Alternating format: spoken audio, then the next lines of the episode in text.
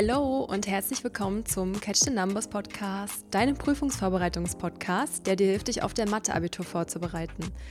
Mein Name ist Nadine und in dieser Folge erkläre ich dir, wie du vorgehst, wenn du die Lage zwischen zwei Ebenen berechnen sollst und wie du eine Schnittgrade aufstellst.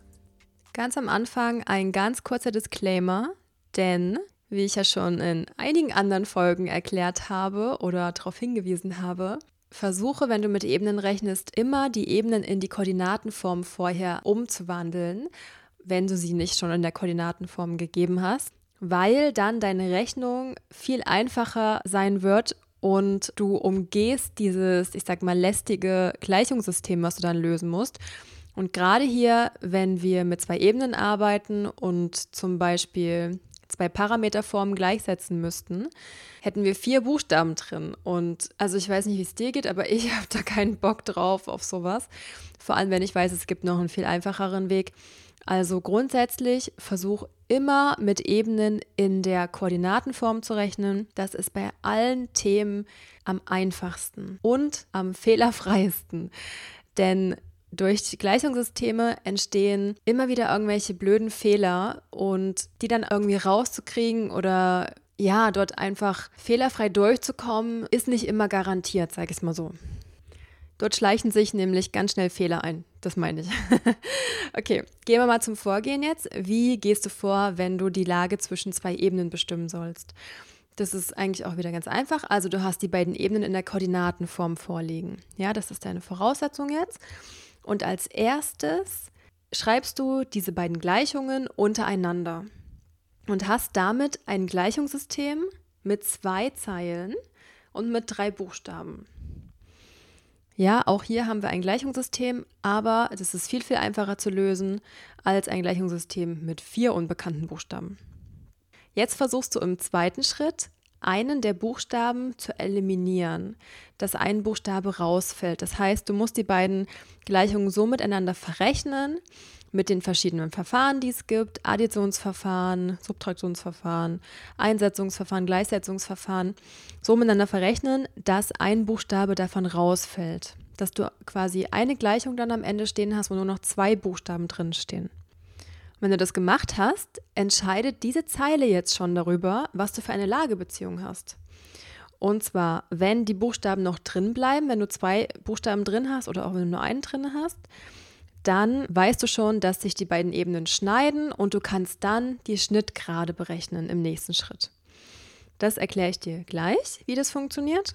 Wenn du aber nur noch Zahlen auf beiden Seiten stehen hast, das heißt, wenn du gar keinen Buchstaben mehr drin stehen hast, dann entscheidet sich jetzt, wenn die Zahlen unterschiedlich sind auf beiden Seiten, dann sind die beiden Ebenen parallel zueinander. Und wenn du auf beiden Seiten die gleiche Zahl stehen hast, dann sind die beiden Ebenen identisch.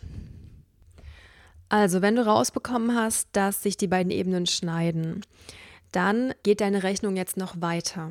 In den beiden anderen Fällen bist du jetzt fertig mit der Rechnung und gibst einfach nur noch dein Ergebnis an und deine Interpretation von dem Ergebnis. Ja, ob sie parallel sind oder ob sie identisch sind. So, wenn du aber weißt, dass sie sich schneiden, rechnest du jetzt noch die Schnittgrade aus. Und zwar mit der Zeile, die du jetzt noch stehen hast. In dieser Zeile hast du noch zwei Buchstaben drin. Und einen von diesen beiden Buchstaben ersetzt du jetzt mit, ja, mit einem anderen Buchstaben. Ja, ähm, und dieser Buchstabe wird dann dein Gradenparameter für die Schnittgrade werden. Denn eine Schnittgrade hat auch einfach nur eine ganz normale Parameterform wie, also eine ganz normale Gradengleichung, wie wir das einfach auch kennen. Und eine Gradengleichung hat einen Gradenparameter drin, meistens ein R oder S oder T. Und du suchst dir jetzt einen von diesen Buchstaben aus, der später dein Gradenparameter sein wird. Und ersetzt in deiner Gleichung aus dem Gleichungssystem einen von den Buchstaben mit deinem neuen geraden Parameter. Das legst du jetzt quasi fest. Zum Beispiel könntest du stehen haben, y ist gleich r. Diese Zeile müsstest du unterstreichen, denn es ist schon deine erste Lösung. Wir müssen später unsere ganzen Lösungen zusammensammeln, also direkt schon unterstreichen. Jetzt ersetzt du in dieser Zeile dein, in meinem Beispiel ist es jetzt das y, durch den geraden Parameter r und schreibst die Zeile nochmal neu hin. Dann hättest du jetzt eine Zeile, wo noch eine Koordinate drin steht, vielleicht X oder Z und wo noch der, und wo dein R noch drin steht. Und diese Zeile stellst du dann nach deiner Koordinate um, die noch drin ist. Also wenn du ein X drin hast, stellst du die ganze Zeile nach X um. Dann hast du jetzt ein Ergebnis raus für dein X oder auch für dein Z oder was auch immer, ja. Also mein Beispiel ist es jetzt das X, wo aber noch das R drin steht. Und das ist aber auch dein Ergebnis und das musst du unterstreichen, das brauchen wir auch gleich noch. Jetzt hast du schon dein Ergebnis für dein Y und für dein X. Und jetzt nimmst du diese beiden Ergebnisse in Anführungsstrichen und musst noch dein Z rausbekommen. Und das schaffst du, indem du jetzt deine beiden Ergebnisse in eine von den kompletten Ausgangsgleichungen ganz oben, also in eine der Ebenengleichungen einsetzt und nach Z umstellst. Wie gesagt, das ist jetzt nur ein Beispiel. Du kannst auch immer ähm, andere Koordinaten haben. Ja, also es muss jetzt nicht am Ende des Z sein. Es kann am Ende auch mal das X sein oder das Y. Guck, dass du von den Rechnungen her, vom Gleichungssystem her richtig gut die ähm, Buchstaben eliminieren kannst, dass sie schnell rausfliegen und dass die Rechnung halt nicht so kompliziert wird. Wenn du jetzt auch noch deine dritte Lösung hast, dann sammelst du ganz unten nochmal alle drei Lösungen untereinander.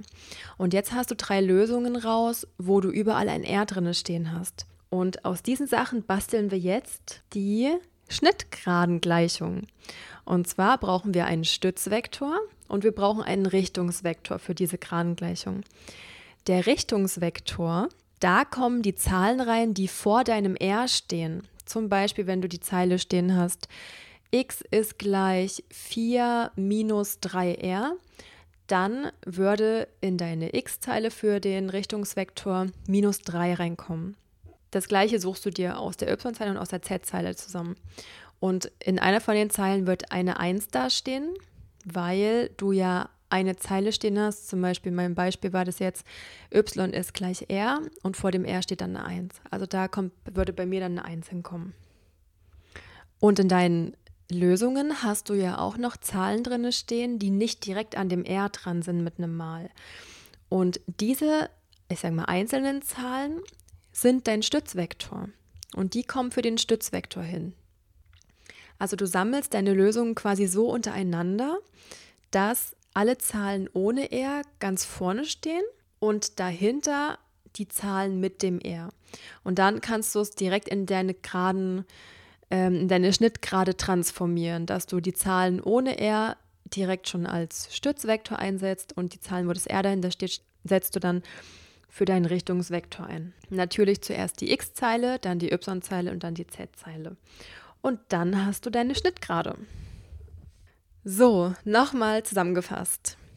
Wenn du die Lage von zwei Ebenen bestimmen möchtest, dann machst du als allererstes ein Gleichungssystem aus den beiden Koordinatengleichungen. Also die schreibst du untereinander.